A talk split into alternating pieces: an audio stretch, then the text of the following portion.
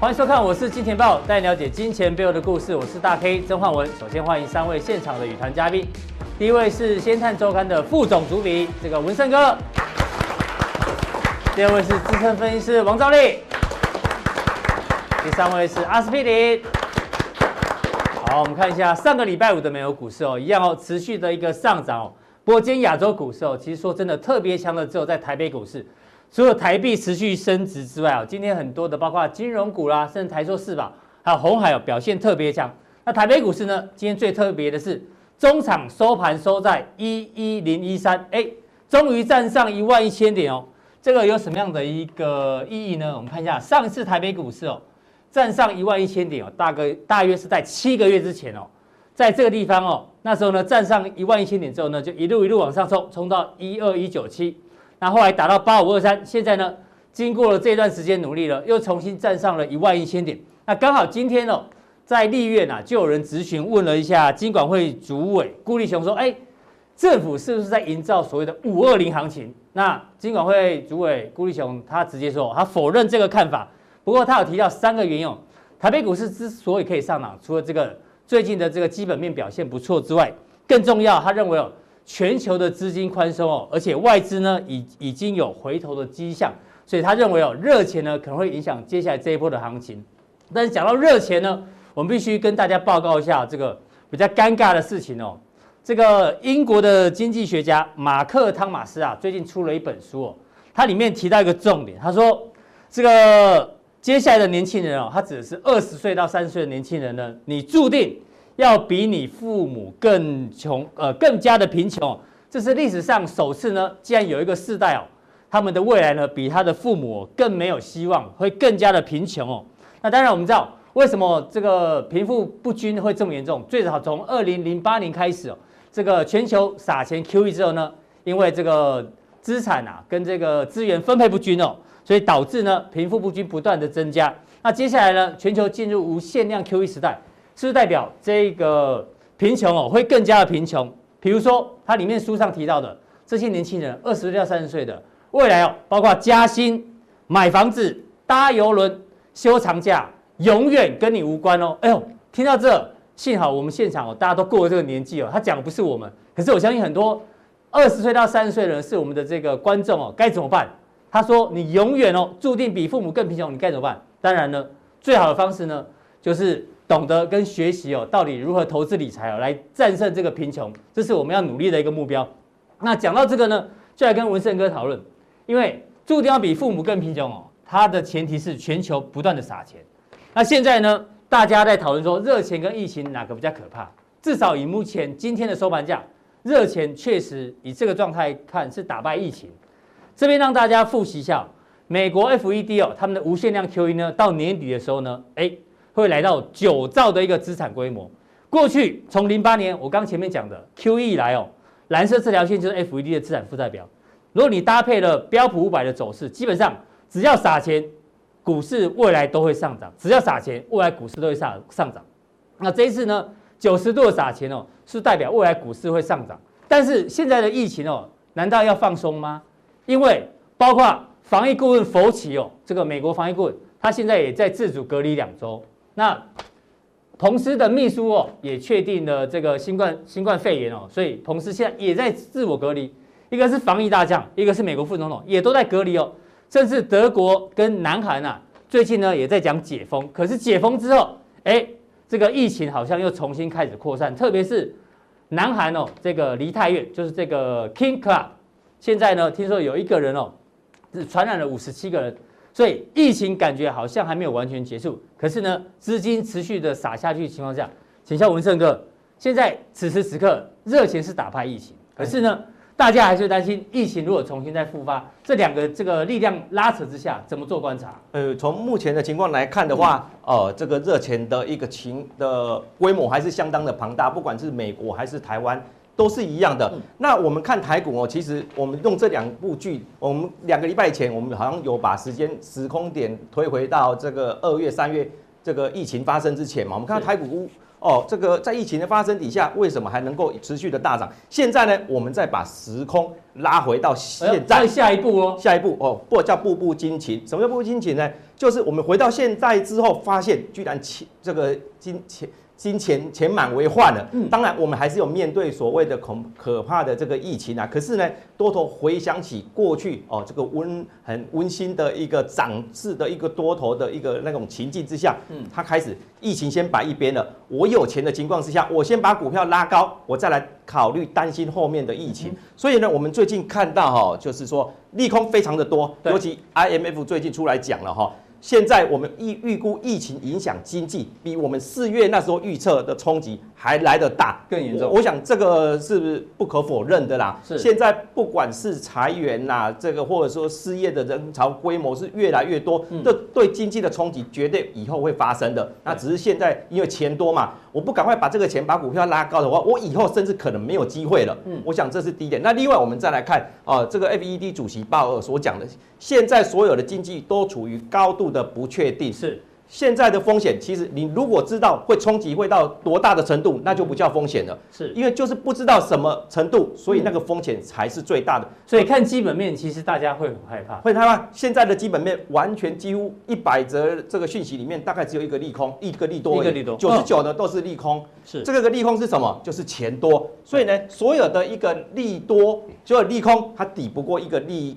利空，哎、欸，所有的利空它抵不过一个热钱的利多。这个利多，我们从那大家都在讲嘛，热钱热钱。我那有没有一个实际的一个数据啊来供参考？那我们从负利率规债券规模的这个这个规模的一个比较，来看看这些钱，嗯，哦是到哪里去？哈，哎，这个负利率债券规模最大最高的时候是在二零一四年的一百零六点二一四六，这是。兆美元，一百零六兆美元。对，对嗯、这个时候刚好是美国开始实施 Q 一、Q 二、Q 三之后，慢慢的拉高。对。可是，在这段期间，我们发现，呃，美国的无限 QE 理论上，不要说理论上，嗯、绝对是远超过当时的 Q 一加 Q 二加 Q 等等。这次无限量，绝对是无限。那这个。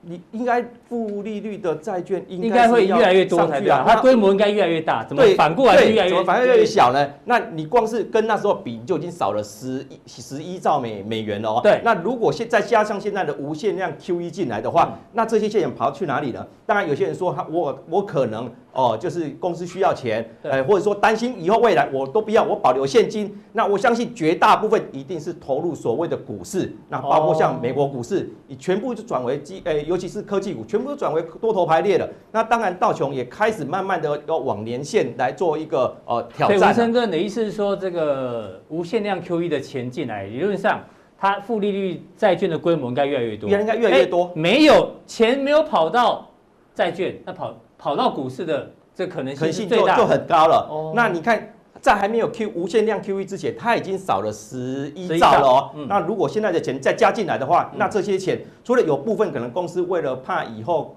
呃，可能需要用钱，他保留一些现金以外，我想大部分呢一定就是投入股市，因为你放债券是负利率，我去股市随便炒一下，嗯，哎，搞不好就十趴二十趴了，是啊，所以呢，我想这一波的一个行情，等到什么时候，我想也很难去预测啦。所以你目前的看法是热情还是会在？目前看起来战胜基本面，对，战胜疫情。但是到什么时候，我很难讲，我们就只能顺势看什么时候。呃，像这个阿哥或者说像老王讲的，我们。从这个技术面或筹码面来看，是什么时候出现一根大长黑反转，那个才叫这个整个翻空确立。是，那否则的话，我们就顺势的来来做一个操作。那基本上这个热钱哦，其实是有点夸张啦。嗯，我们看呃，从台股的一个涨势来看的话，从口罩股涨到手套股，甚至保险套股。那我们从这个来看，你看橡胶股前上上个礼拜紧接着就在那个啦。我想这个图，这个阿哥是比较。这是奥运比赛吗？还是阿哥这是什么图啊？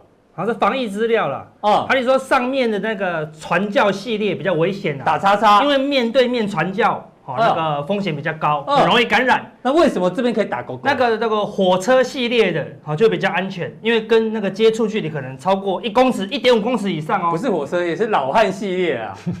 老哦，对对对对，老汉系列，哎，你算比较熟嘛，听得懂就听得懂，听不懂的就老汉系列也没关系啦，哈。对对，赵立哥这边笑最开心。所以可以可以传教，不可以推车啦，好不好？这知道了哈。好，就是要保持距离啦，对，保持距离就安全的了。你讲距离可能不是问题哈，是角度跟方向才是关键啊。因为我们看到，哦哟，喝咖啡的没有中奖，你喝咖啡的中奖，喝咖啡的中奖，对。那盘子线下来的跟公关有关系的却没有中奖，是不是跟这个角度？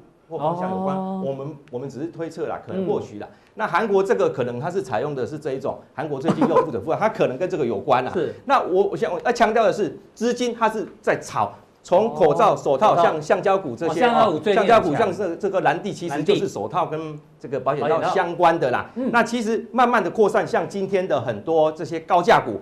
包括一些矽力，诶，这个矽力啦，哦，一些 IC 设计股，全部都往上做一个拉升，这就是典型的内资尬外资的一个行情。其实，哦，这个内资高价股如果还在飙的话，这个中小型股看得太保守啊。中对对，这个高价股在往上创新高的同时，它也会拉升中小型股。但是我还是要时时刻刻要提醒大家，就是说。今年从三月大跌，大家悲观到极点，到四月大涨，大呃三月大涨，大涨到现在，大家又乐观到一个一个极高的一个兴奋的一个地步的话，我想今年我们得到了两个教训，这可可能是我们过去呃几十年来难得一见的，就是。说金融市场没有没有不可能的事情，对，没有不可能会发生的事情，包括负油价，这就是很典型的例子。所以股价涨到这里，指数涨到这里，会不会再往上？我想很难去预设立场啊，因为现在变数很多，那这些变数多，钱也多啊，那会不会先把这些钱，会不会先把这个热钱，会不会先把利空？搁置在一边呢？我先反映四月营收，先反映第一届财报，反映完了之后再来看疫情有没有改善呢？这都有可能。第二个，所以你多空不要去看的非常的极端，哦不要大多跟大空。对，所以你就变成是，所以你在操作上，你可能这个持股比重要稍微降低一点，然后顺势来做一个操作哦，会比较啊安全一点。那现在指数呢？我们看现在又回到了年线之上了哈。是的。它会不会去回补这个疫情发生前前的这个跳空缺口？嗯，差一点点哦。哦，我们也不敢，我到现在也也我也不敢去保证说不可能。对。我们刚刚有提到，是这样。缺口的上缘是一一一三一零哈啊，这个下缘这个是一零九七七，现在已经接近了，会不会去回补？哦，我不晓得，但是就是看后面的资金的一个呃这个力道。不过你列了几个关键。对，就四种可能啦。第一个是往上，哈，这个几率是比较少的。那破底的几率也是相对比较低的。那最有可能是在一万到一万之间。那第二高的就是拉回打八千五，打第二只脚。当然，我们这边有几个重要的关键。第一个，你要往上的话，你呢要看美股那个美股继续涨，继续涨，或者外资开始回头，回头那就有可能。那就有可能继续往上。嗯，那你如果在一万到一千的话，你就是属于涨多拉回。那第二季业绩好，下半年能见度低，但那大家都是已知的。但是资金行情在这边做一个轮动的话，涨多的它回档，那没有涨的它开始做一个补涨，所以会让指数在这边做一个横盘。那第三种可能就是回撤哦，这个八五二三打跌，那可能倒闭潮是要比我们想象中的更严重。那这种情况的话，那你一旦这个外资开始翻空的话，它很有可能就去打第二只脚。那第四种是最危险的哈，是。如果说这个疫情卷土重来的话，哦，那么可能又是第二次的恐恐慌了。那我们最近也看到，包括像这个韩国啦等等，德国，哎，这些如果说当你第二波疫情卷土重来的话，如果死仓又比第上市更严重，或者是说你这边的倒闭潮、失业潮比预期来的严重的话，还是说美中的一个贸易战哦，它也是比想象中来的哦。更更惨烈的话，那么呃，你这一波拉升之后，我相信很多套牢人他都解套了，低档进来的人很多都获利大获利了。他要卖的话，他不会限价卖，他一定就是市价卖。那这种情况有可能又会加速，所以我想这四种情况都有可能发生，只是发生的几率有多少。嗯、所以在选股上的哦，我们等一下针对加强定的时候，对、嗯、会来做，但是我们还是从这四大标准，我们没有改变的哈。讲了四大标准，上上上礼拜吧，文胜哥有来，那时候。加强定的朋友应该知道，老鼠概念股有没有？有两档，一档叫进阶，一档叫乐思科。两个礼拜前，文胜哥让大家参考，结果呢，这股价就飞上天了。那接下来呢，文胜哥用一样的这个选股标准呢，接下来有哪一些族群他看好，锁定我们的加强錠？非常谢谢文胜哥。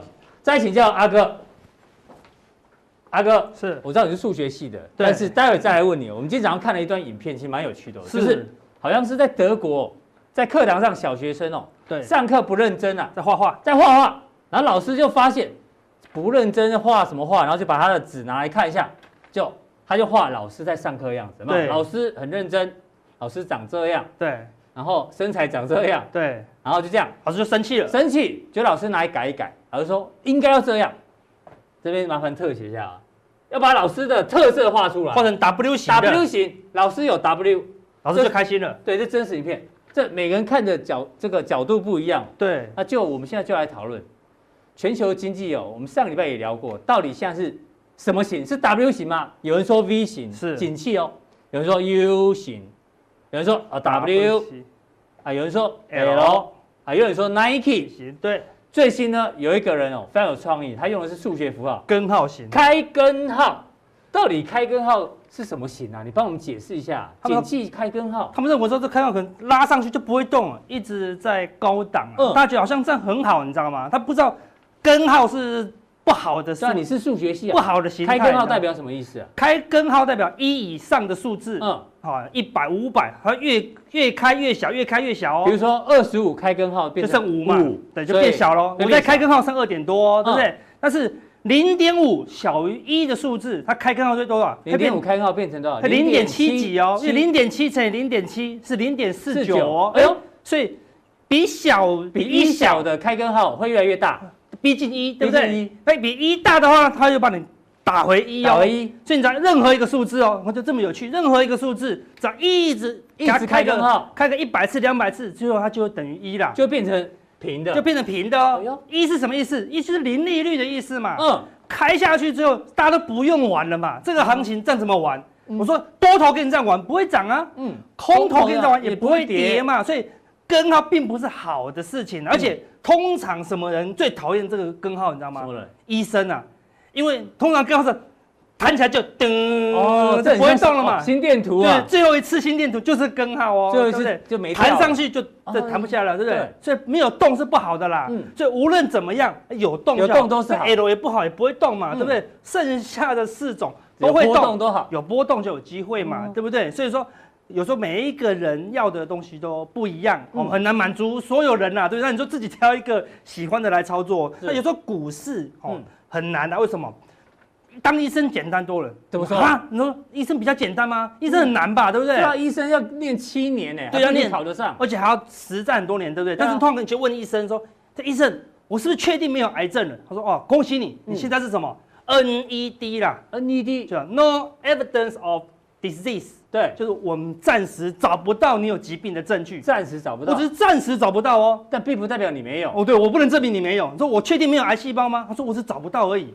哦。哦，我因为医生讲话怎么模棱两可？我只是找手而已，我只是找不到而已。啊，就左手的，因为我没找嘛，啊，对不对？类似这样，可是医生只能说我找不到，知道吗？当一个人说医生我那个病很重，他就说你的病情很严重了，嗯，你想要看什么人吗？那你那他那个就想说，我想要看另外一位医生，再听另外一个，看有没有机会变好嘛，对不对？所以有时候医生他不敢哦讲把话讲死了，为什么？因为医生。大概是全世界数一数二被告最多的啦，对不对？你说你没有病了，就你隔天回去生病，你就告医生了嘛，对不对？你说我没病啊，所以他就说医生只能说我找不到证据，并不代表别的医生找不到证据哦，对不对？类似这样子，所以说现在多头就是恭喜你们，是吗？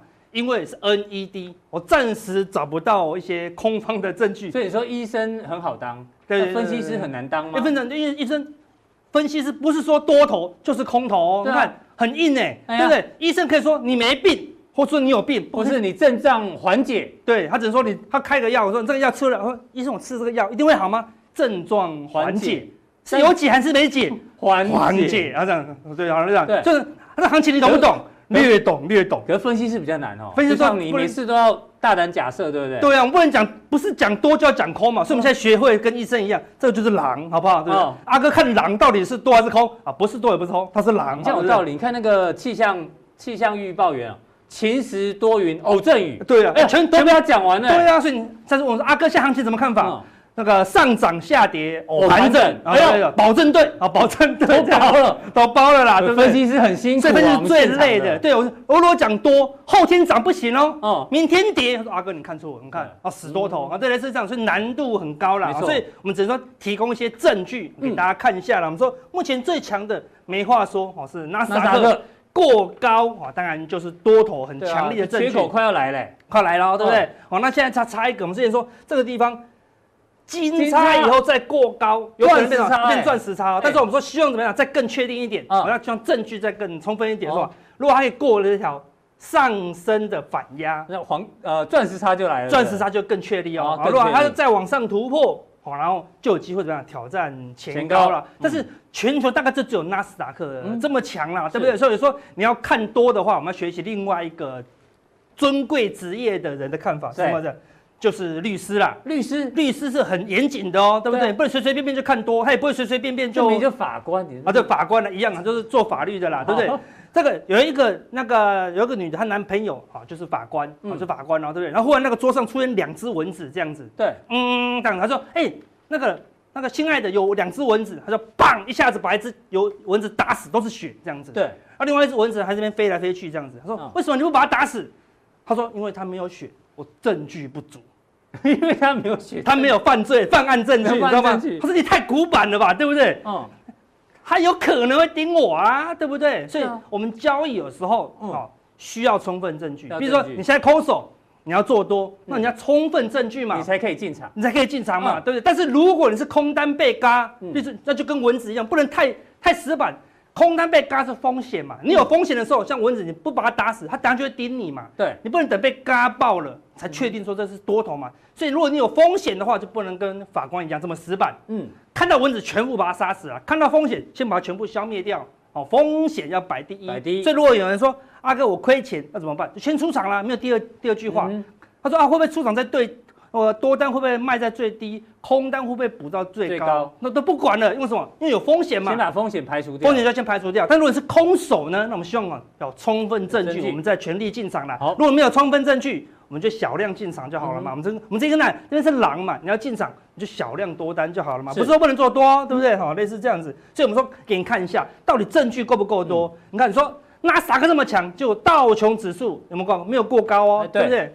你说这个地方，我说快，这个是个金鱼嘛，对，是蓝金行情嘛，到尾声的尾声，我们就说这个地方要过高，然后呢，这个地方要破底，方向才会出现。嗯、好，所以如果道琼可以过高，纳斯达克也可以突破那条上升的压力线，完了我说整个行情就会更确立了，是更确立。好，那但是另外一个证据哦，就非常比较不利多。罗素两千怎么了？罗素两千上礼拜五的涨幅是多少？三点五六。对。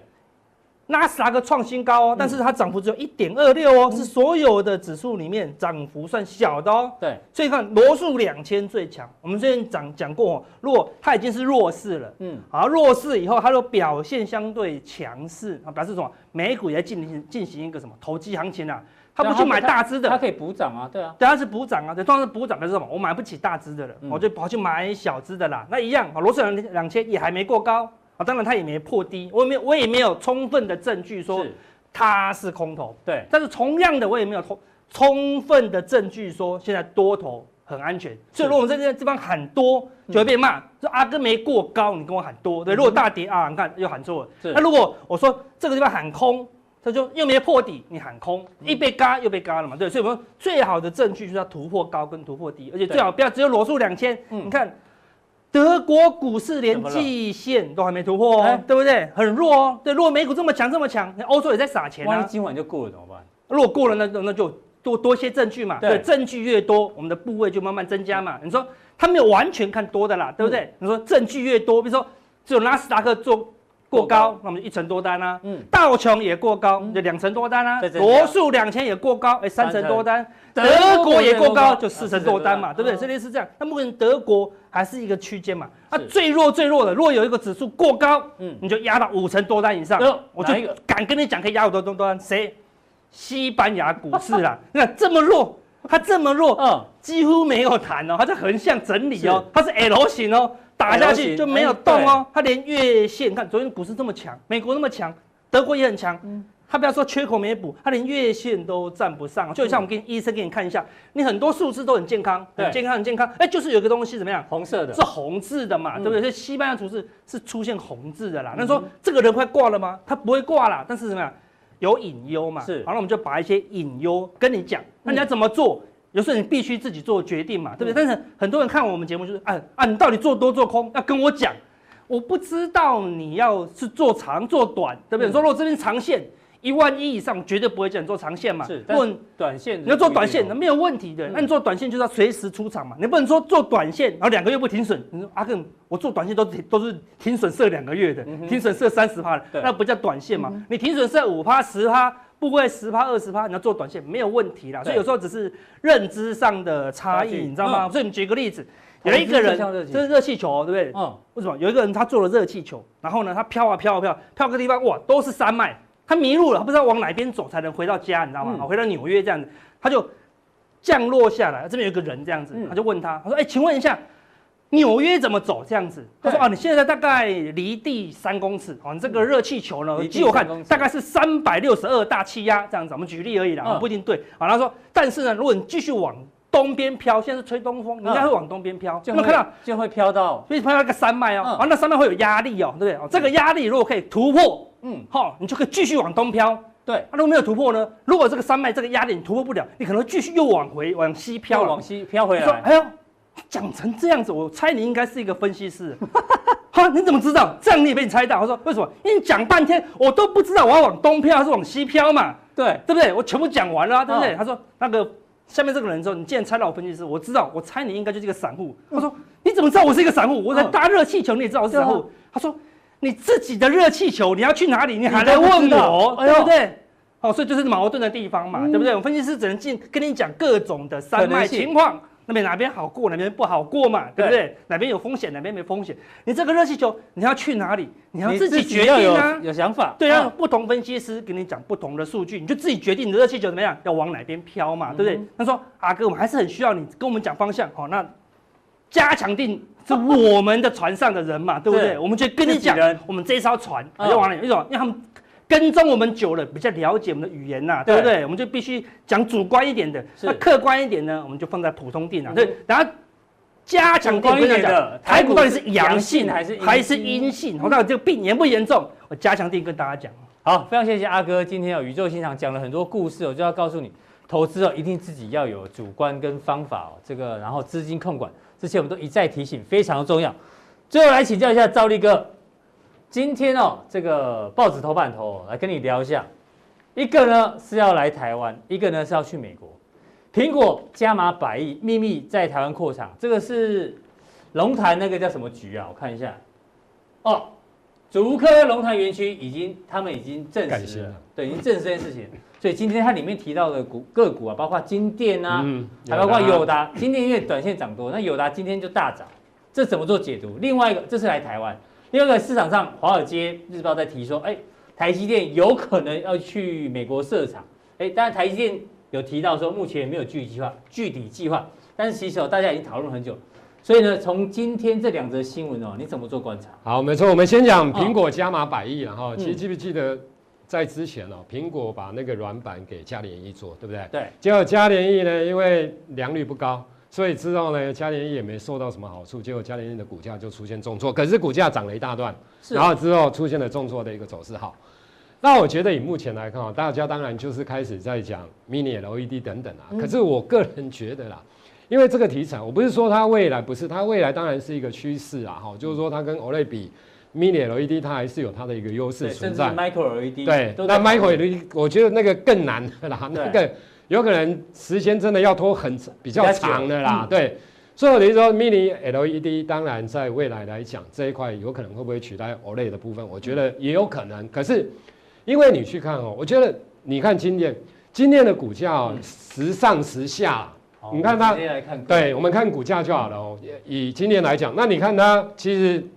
它的一个营收的一个表现来讲，你觉得好不好？其实从去年到今年，Mini LED 也炒了这么久的状况之下，其实今年的股价，当然最近比较有涨啊。之前股价那更之前大概也都是整理哦。是，你看大概都整理的架构好。那今年什么时候会涨？往往都是市场的氛围相对比较好，然后大家又在炒 Mini LED 的时候，然后股价就开始出现一波的上涨。是，然后涨完之后呢，毕竟你还是要你因为。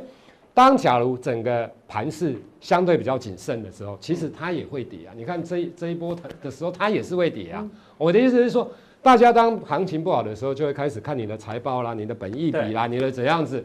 那所以我觉得，操作 LED 这一些个股，尤其 Mini LED 这边的话，嗯、我我个人觉得你就是题材性的炒作啦。是啊，因为短时间这个，我觉得比如说像今年之内去贡献它，其理论上应该都很少了。嗯，那你像隆达的部分，其实也是一样的。嗯、哦，隆达的部分，那那当然另外的还有其他精力的部分，你看今天涨的，你比如说像鼎元，今天的股价也大涨啊，二四二六的鼎元。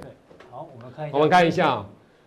其实这种跟 Mini LED 也没什么关系啊，好，也就是股价来讲也出现大涨的一个走势。我想有些 LED 确实它在这个地方是因为晶电拉大了比下的一个空间而出现的。那惠特的部分大概就是全球最大 LED 的一个测试跟分选设备的一个制造商。那这一档至少它还有 EPS 啊，我看一下去年好像还赚五块多啦。嗯哼，哦，所以相对上来讲看起来应该跟他们来做比较，大概 PE 相对会是比较低。好，那另外的。